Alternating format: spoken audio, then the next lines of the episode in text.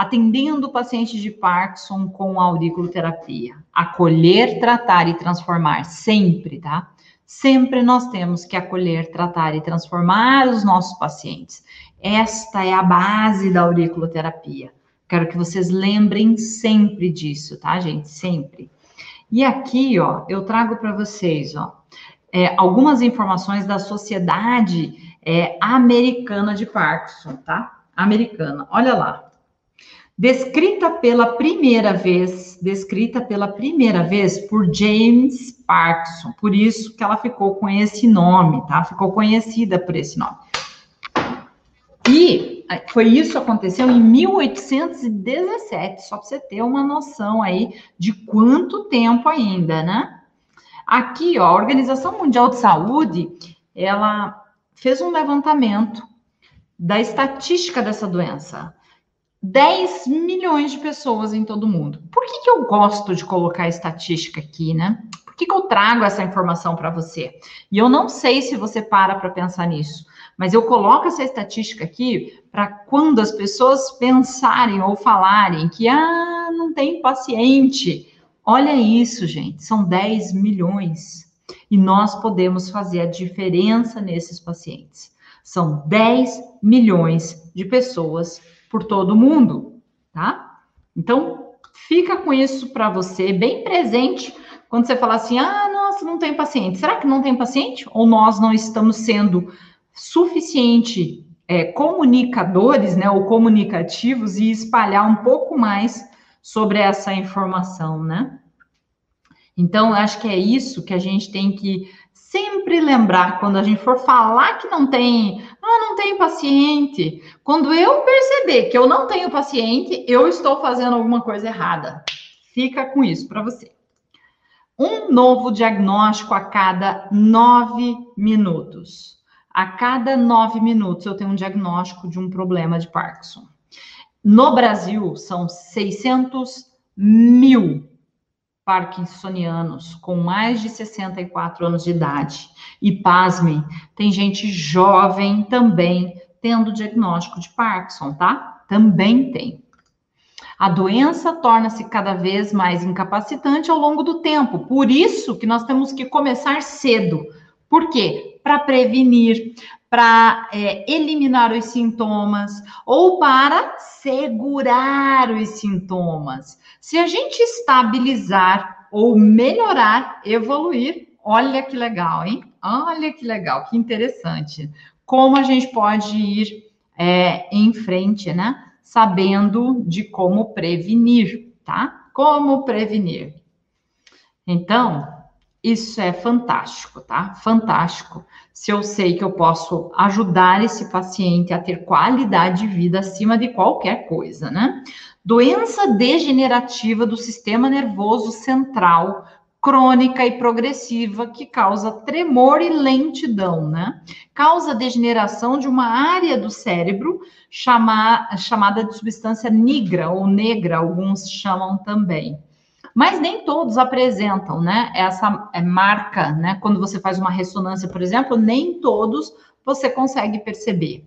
É, há uma morte de neurônios nessa substância negra que priva o cérebro da, do neurotransmissor chamado dopamina, que atua nas sinapses. A dopamina é extremamente importante, tá? Extremamente importante.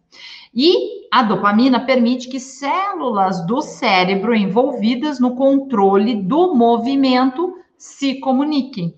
Por isso é tão importante, por isso que a, a pessoa começa a ter uma certa lentidão nas suas ações, né? E aqui, ó, a redução dos níveis faz o indivíduo perder o controle motor, ocasionando os sintomas. Por isso, gente, agora eu vou fazer uma pergunta para vocês. Eu quero ver quem está me acompanhando realmente, está assim, ó, super ágil nas suas respostas aqui. Vamos ver se vocês andam estudando. Eu falei aqui que uma das substâncias que ela é diminuída né, no cérebro é a dopamina. Vocês lembram outro lugar que eu tenho liberação de dopamina?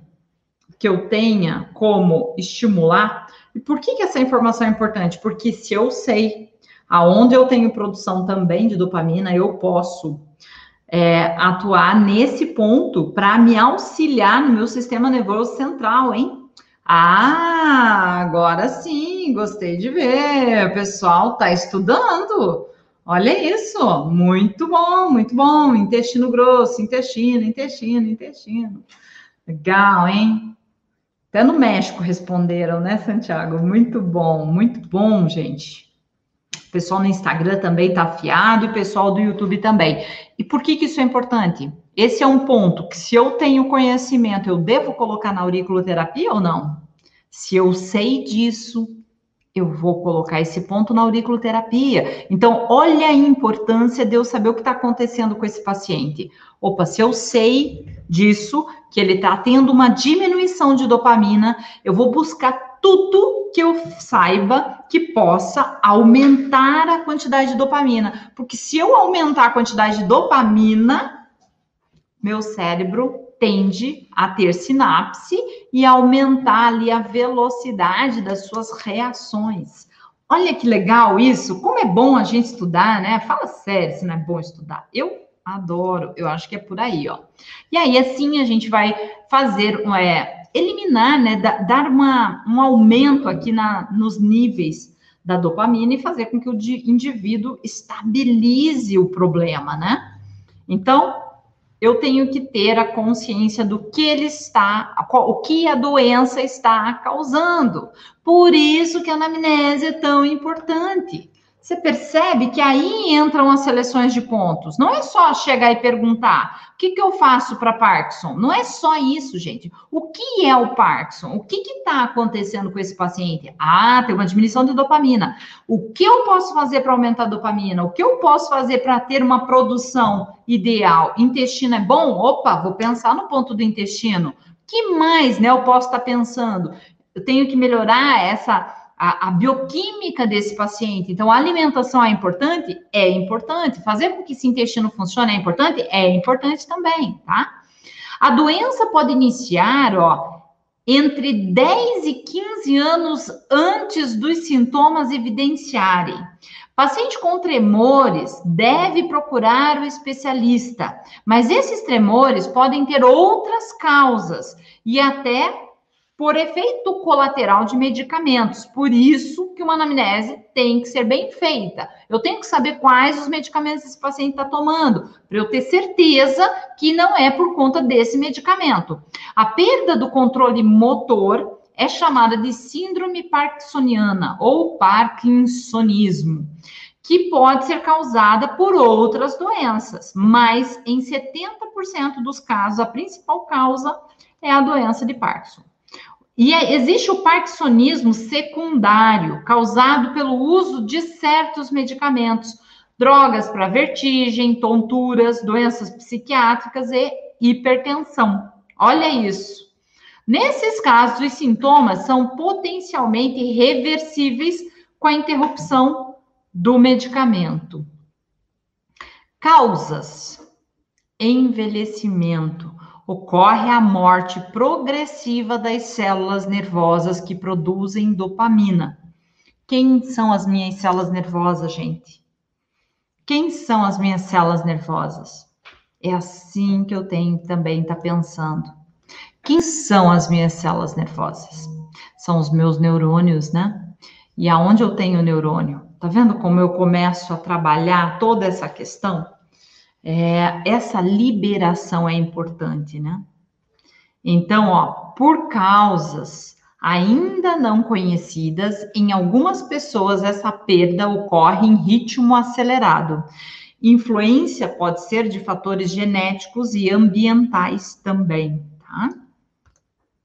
Diagnóstico essencialmente clínicos, tá? Eu tenho exames neurológicos, exames onde o neuro avalia esse paciente. Existem neuros que têm uma linha de estudo mais relacionada ao Parkinson, mais relacionada ao Alzheimer, e isso me ajuda se eu busco, né, um profissional que já tenha mais conhecimento. Aí ele vai fazer testes testes nessa paciente, nesse paciente, que vai diagnosticar. existem neuros e neuros, gente. Isso em todas as áreas, tá? Então, a minha dica para você, foi num médico. Agora, esses dias eu peguei uma paciente que ela foi num médico e o médico falou que era uma questão nervosa. Ah, não, isso é nervosismo. Então, ela estava tremendo por causa do nervosismo, mas só num braço? Não é estranho? Opa, peraí. Me soou estranho.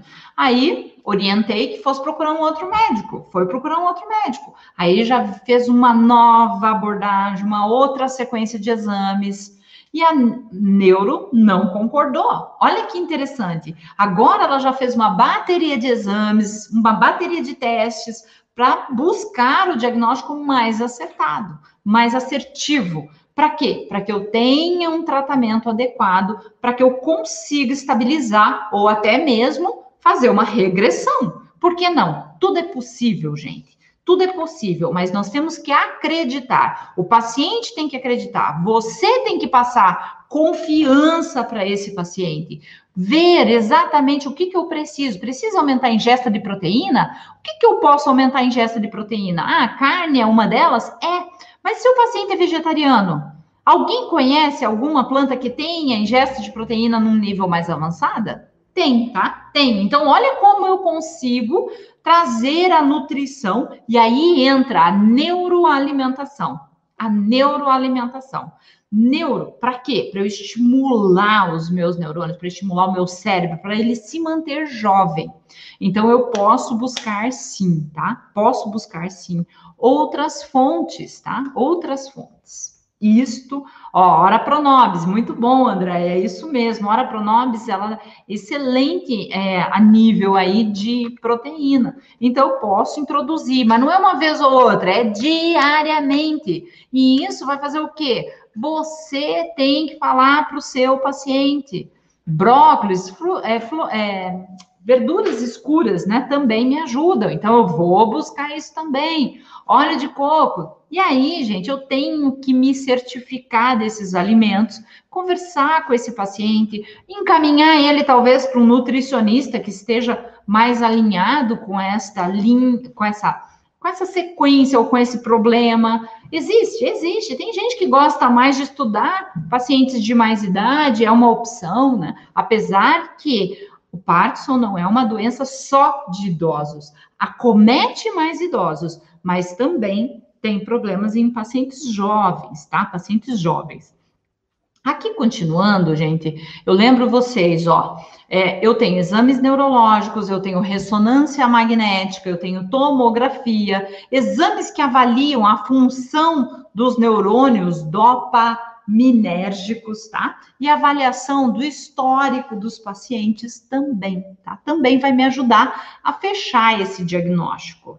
Eu tenho quatro principais sintomas motores que eu vou trabalhar um pouquinho hoje à noite com vocês, para que a gente possa pensar na sequência de pontos, né? No final, o que, que eu preciso, o que, que eu posso, né? Pensar na auriculoterapia relacionado ao Parkinson. Um ponto nós já sabemos, nós já começamos a, a pensar nele, trabalhar ele, porque é importante, né? Ó, é considerada doença crônica metabólica, Valéria tá aqui falando, né? E aí, gente, é que nós vamos dar sequência. Principais sintomas motores, tá? Ó lá, tremor, agitação involuntária, agitação. Eu vou colocar numa tela maior aqui, ó. agitação involuntária e ritmo de um membro. Então, a cabeça ou o corpo inteiro é mais característico do Parkinson. Corpo inteiro. Pode começar com um, tremor ocasional em um dedo e se espalha pelo braço. Há um tremor de repouso, notadamente nos membros superiores, mais evidentes quando a mão do paciente está parada. Tremor assimétrico, mais evidente em apenas um lado do corpo. 30% dos casos, o paciente pode não ter tremor, tá? Não confundir com o tremor em ação, que aí entra o tremor essencial. Percebido, o tremor essencial é percebido, gente. É quando você vai escrever ou pega algum objeto, tá? Ou pega algum objeto por exemplo, quando você pega aqui, ó, um copo d'água, tá? Então, uma colher é ao contrário do tremor de Parkinson, que tende a diminuir ou desaparecer com o braço em repouso, tá? Ele é o contrário. Ah, alguns podem é, ter uma inflexibilidade dos membros ou articulações. A rigidez muscular afeta a maioria das pessoas com Parkinson.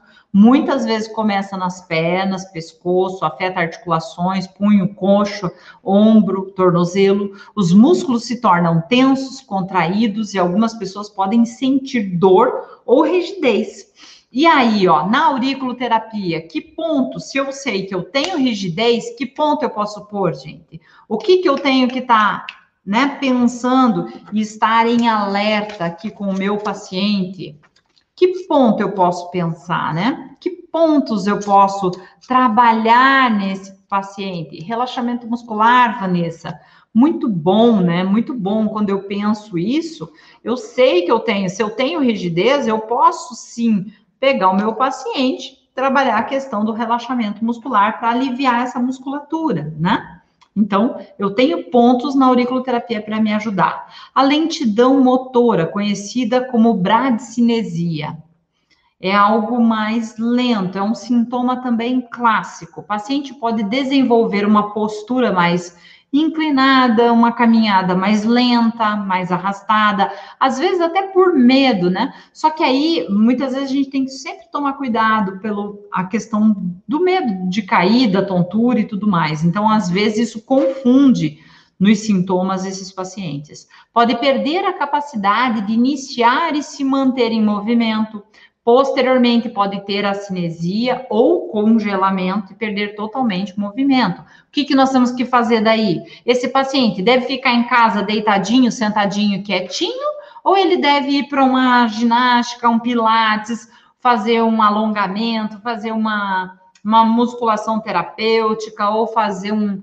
uma hidroginástica, ou uma natação? O que, que vocês acham? Sabe? Essas orientações fazem a diferença do auriculoterapeuta, que é colocador de pontos, o auriculoterapeuta da esperança e o auriculoterapeuta que faz a diferença, que é o hashtag PFC, né? Olha, fisioterapia, acima de qualquer coisa.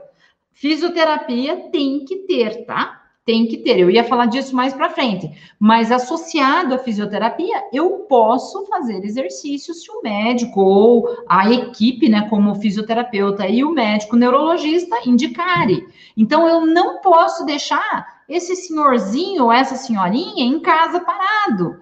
Tem que estar tá na físio, tem que fazer exercício, tem que estar movimentando, tem que colocar a cabeça para funcionar. Não pode ficar parado em casa, tá certo? Atividades corporais, atividade de raciocínio, atividade mental, o tempo todo, tudo que eu puder estimular a dopamina do meu paciente, tá? E cabe a mim, sim, auriculoterapeuta, também orientar, porque tem muita gente que não sabe que precisa, gente, ou que pode, né, estabilizar e reverter. Nós estamos tendo alguns resultados com a acupuntura e com a auriculoterapia fantástico em relação a isso. E é essa palavra que nós temos que dar para o nosso paciente. É isso que ele quer ouvir da gente, né? O que eu estou passando para vocês aqui hoje são algumas características que vocês podem encontrar paciente em todos esses estágios que nós estamos falando.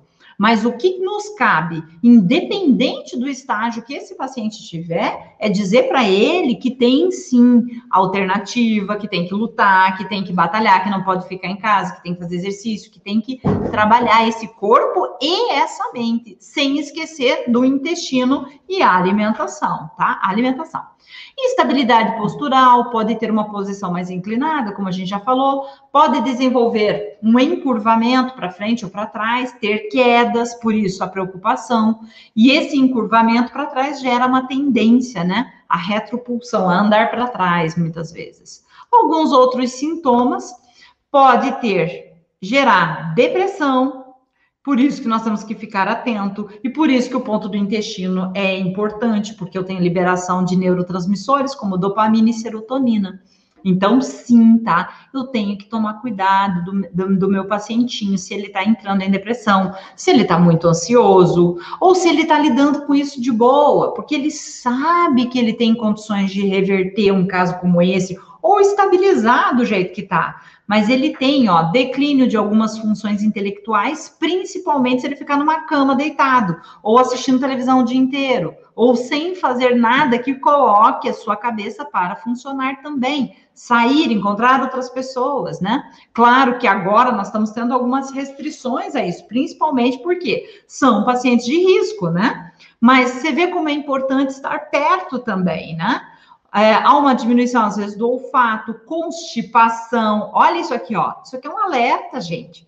E esses sintomas que eu estou colocando aqui para vocês são alerta. Alerta do quê? Do que eu posso encontrar. Não é que eu vá encontrar, mas se eu encontrar, eu já estou sabendo. Opa, já sei que tem ponto para isso na auriculoterapia também. Distúrbios do sono. O paciente começa a ter um sono agitado às vezes, né? Não dorme bem, dificuldade na fala, uma fala mais lenta, às vezes tem excesso de salivação, um piscar involuntário, fechamento, né, ocular, fraqueza, muitas vezes dor muscular. E aí entra, se eu tenho fraqueza muscular, olha a importância da fisioterapia ou a importância de fazer exercício, né? Então, aí você começa a ver tantas questões que eu posso estar trabalhando com esse paciente, né, gente? Fantástico você ver tudo isso, né? Então, é, eu vou trabalhar aqui algumas, eu já vou falar um pouco mais, eu quero também trazer para vocês algo bem interessante, que é a medicação que ele usa e que pode ter uma interação medicamentosa, e aí eu quero mostrar como a auriculoterapia pode atuar evitando essa interação, tá? Aqui, tratamentos, então, convencionais. Quais são os tratamentos convencionais né? O que, que eu tenho para fazer por esse paciente? No convencional, eu tenho medicamentos para reposição da dopamina na tentativa de melhorar os sintomas, né? Ou da cabeça, ou do braço. Eu tenho, devem ser usados por toda a vida. Cirurgias para tentar atenuar alguns dos sintomas é, são possibilidades, tá? É, atendimento com equipe, atendimento com equipe multiprofissional, aqui que eu ia falar, ó, da fisioterapia, fonoaudiologia, suporte psicológico e nutricional, olha isso, tá? Atividade física, entre outros, para melhorar a qualidade de vida, né? Eu acho que isto é importante para o nosso paciente. A auriculoterapia deve ser inserida nesse contexto, em razão das vantagens que apresenta, em especial a não utilização de medicamentos. Porque a auriculoterapia não tem efeitos colaterais e não vai causar interações medicamentosas. E agora eu quero mostrar isso para vocês. Olha só que coisa, né? Eu tenho efeitos colaterais do medicamento? Posso ter, tá? Posso ter. Ó, efeitos colaterais. Vamos trabalhar um pouquinho dos efeitos. Anemia hemolítica, redução de glóbulos brancos do sangue, redução de plaquetas, que são essenciais para coagulação, anorexia, diminuição ou perda do apetite, Depressão, agitação, ansiedade, insônia, alucinações, delírios, del... Gente, isso aí é o extremo, tá? Não quer dizer que o paciente vai ter tudo isso. O paciente pode se adaptar à medicação, existem doses diferentes, medicamentos diferentes. Eu trouxe um geral só para vocês, quando encontrarem, saber o que fazer, tá? Com esses pacientes. Contrações musculares, lembrando que aqui é para você adquirir esse conhecimento, né? Para você poder tratar bem o seu pacientinho, tá? Aqui, ó, eu tenho arritmias cardíacas, posso ter sonolência excessiva durante o dia, contrações musculares, eu posso ter hipotensão, eu posso ter aqui, ó, náusea, vômito, diarreia, tá? É, aqui, ó, reações alérgicas, coceira, erupção cutânea, rubor. Essas são alguns dos efeitos colaterais relacionados ao medicamento. E agora, eu posso ter uma interação com esse medicamento? Posso. Por quê? Porque às vezes o idoso já está tomando outros medicamentos. E olha aqui a importância da auriculoterapia.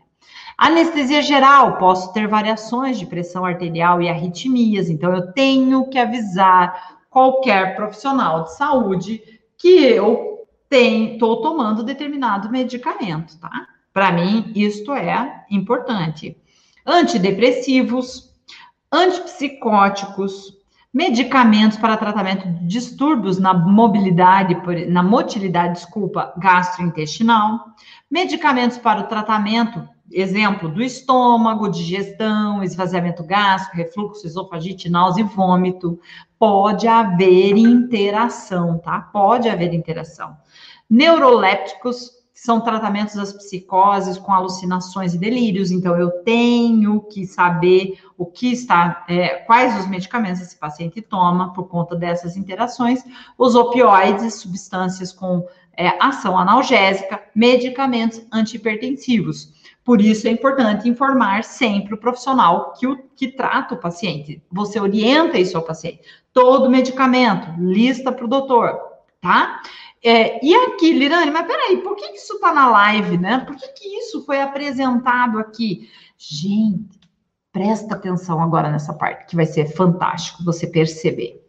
Se eu estou colocando aqui as interações medicamentosas para você, se eu estou falando delas, é para que você abra sua mente de quais esses medicamentos a auriculoterapia pode substituir. É claro que não é você que vai tirar esse medicamento, né? Mas é você que vai alertar muitas vezes esse paciente. Olha, você pode ter uma interação medicamentosa, ou você pode ter algum problema. Vamos ver se a gente consegue diminuir a sua dor. Não deixa só, ah, não vou tratar só o problema com Parkinson. Eu vou tratar a dor desse paciente, porque se ele diminuir a dor, ele não vai tomar medicamento, não vai ter interação com outro medicamento que ele vai precisar tomar, que é do Parkinson. É, antipertensivo, se eu consigo controlar, às vezes o paciente está tomando três antipertensivos. Eu consigo reduzir isso para que ele não tenha essa interação, tá? Problemas, por exemplo, ó, como gastrite, refluxo, esofagite, náusea, vômito caramba, todas essas características nós podemos eliminar do nosso paciente. Por quê? Porque nós conseguimos eliminar o enjoo, a esofagite, a gastrite, né, o vômito, a náusea. Nós podemos agir. Então, não é só na doença. Não é, ó. Olha, dica poderosíssima. Não é só na doença que nós vamos atuar. Nós vamos atuar também nos efeitos colaterais ou impedindo as interações medicamentosas. Você percebe o quanto amplia o nosso campo de trabalho, mas só que para isso eu tenho que saber, para isso eu tenho que conhecer.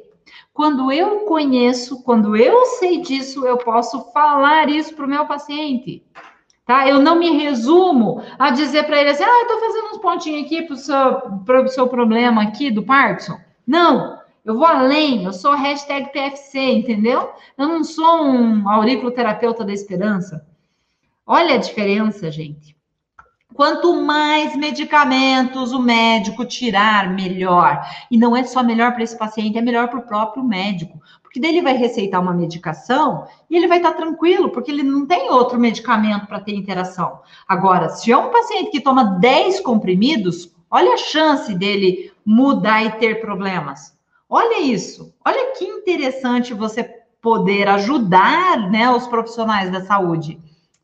Fica aí com essa dica quentíssima que eu espero que vocês, ó, se transformem em ouro, porque isto é ouro, né? Os efeitos colaterais também, gente. Eu posso atenuar os efeitos colaterais, eu posso diminuir as doses, né? Eu posso cuidar desse meu paciente, ó. Pode, o, o exame, vamos dizer, o medicamento pode causar náusea, vômito e diarreia? Pode. Então, se eu puder aqui, ó, agir não é melhor? Meu pacientinho não vai ter mais conforto, vai tomar sua medicação tranquilamente. Precisamos lembrar de cuidado do cuidador também, né? Doença de Parkinson afeta a rotina de toda a família, não apenas do paciente. Então, nós temos que também cuidar da pessoa que está cuidando dele, tá? E quais os pontos da auriculoterapia eu posso atuar no meu paciente? E aqui entra uma conversa mais de perto, né? Que é claro que, como eu sempre digo para vocês, não sou eu que vou aqui ficar trabalhando sozinha. Agora eu quero ajuda. Bora pensar, gente, porque é fácil, né? Eu chego aqui, falo, dou um monte de informação e ainda tenho que falar dos pontos da auriculoterapia. Não, não é possível, né? Eu tenho que ter ajuda. Então, assim, ó, olha só, se eu agora tenho conhecimento, se eu agora tenho conhecimento dos problemas da auriculoterapia, olha que interessante eu poder ajudar esse paciente, né? Que pontos eu posso ajudar? Beleza, três pontos principais, perfeito, 3 PP. Que mais, gente? Qual é o maior problema do paciente de Parkinson? Diminuição da dopamina. Opa, eu tenho que fazer de tudo para minha dopamina ficar em alta. Intestino grosso é um ponto? É um ponto, tá? É um ponto, tem que estar tá lá. Encéfalo é um ponto? É um ponto, tem que estar lá. Por quê? Por que, que o encéfalo é um ponto? Porque no encéfalo, gente, eu tenho concentração, eu atinjo o meu cérebro, tá? Eu tenho que pôr é, occipital nesse paciente, vai estimular a região, tá? Eu tenho que pôr córtex pré-frontal, eu vou pôr meu frontal, muito bom. Olha a Laís colocando tronco cerebral, importante, cerebelo, importante. No relaxamento muscular, nós temos uma observação, também bem, bem é, pontual, mas interessante. Eu tenho que lembrar do seguinte, gente: cada paciente é individual. Cada paciente eu tenho que tratar de forma individual. E, por exemplo, relaxamento muscular não é só para o paciente que tem rigidez, porque tem paciente que não tem a rigidez, tá? Então eu tenho que lembrar disso. Eu só vou por relaxamento muscular se o meu paciente tiver rigidez muscular, se não, não o encéfalo não é só para sequelas neurológicas, mas sim para prevenção, para foco, poder de foco, poder de concentração. Eu ajudo esse raciocínio. Eu estou atingindo exatamente o que é o encéfalo, a estrutura do encéfalo. É tronco cerebral, cerebelo e cérebro. Olha só, então eu tenho três em um, tá? Três em um. Cerebelo posso pôr também, porque vai estimular meu equilíbrio, né? Meu equilíbrio. É, ali a parte do temporal, até, Débora, não precisaria colocar se tiver muito ponto para pôr, mas subcórtex é um ponto interessante também, tá? Terapias preventivas, a Eva colocou, fantástico. Ápice da orelha, perfeito, tá? Rigidez muscular causador? Nem sempre, Carol, nem sempre. Você começa a ver, olha, olha como a gente vai construindo, né, os pontos todos juntos. Alegria é um ponto legal para pôr. Por quê? Não só para, ah, tirar meu paciente pode entrar em depressão, não, não é só por isso, mas é para motivação, para ele querer acordar, sair da cama, fazer acontecer, sabe?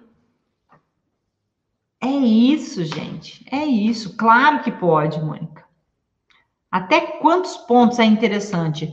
Eu gosto sempre de estar utilizando entre 10 e 12 pontos, seria o ideal. Coração, Márcia, eu tenho que tomar muito cuidado se esse meu paciente é hipotenso, mas se ele for hipertenso, é excelente. Ainda mais se ele tiver problemas com ansiedade. Psiquismo, Psiquismo eu usaria mais se ele tiver com uma depressão mesmo instalada. Aí sim, se não, eu invisto mais no tronco cerebral, no cerebelo, pontos neurológicos, sabe? Intestino, tá? Para eu poder melhorar. Sono, por exemplo, eu posso pôr ponto sono, principalmente se ele estiver tendo algum distúrbio de sono também. Vou colocar. Ah, precisa testar. Prof, se tem alteração no sono, pode colocar alegria? Carol, Assim, eu tomo mais cuidado com o ponto da alegria, mas não me impede de usá-lo, tá? Uh, occipital, frontal e encéfalo, esses eu colocaria sem, sem dúvida, tá? Intestino grosso também, isso mesmo, Carol, já me ajuda na imunidade, né?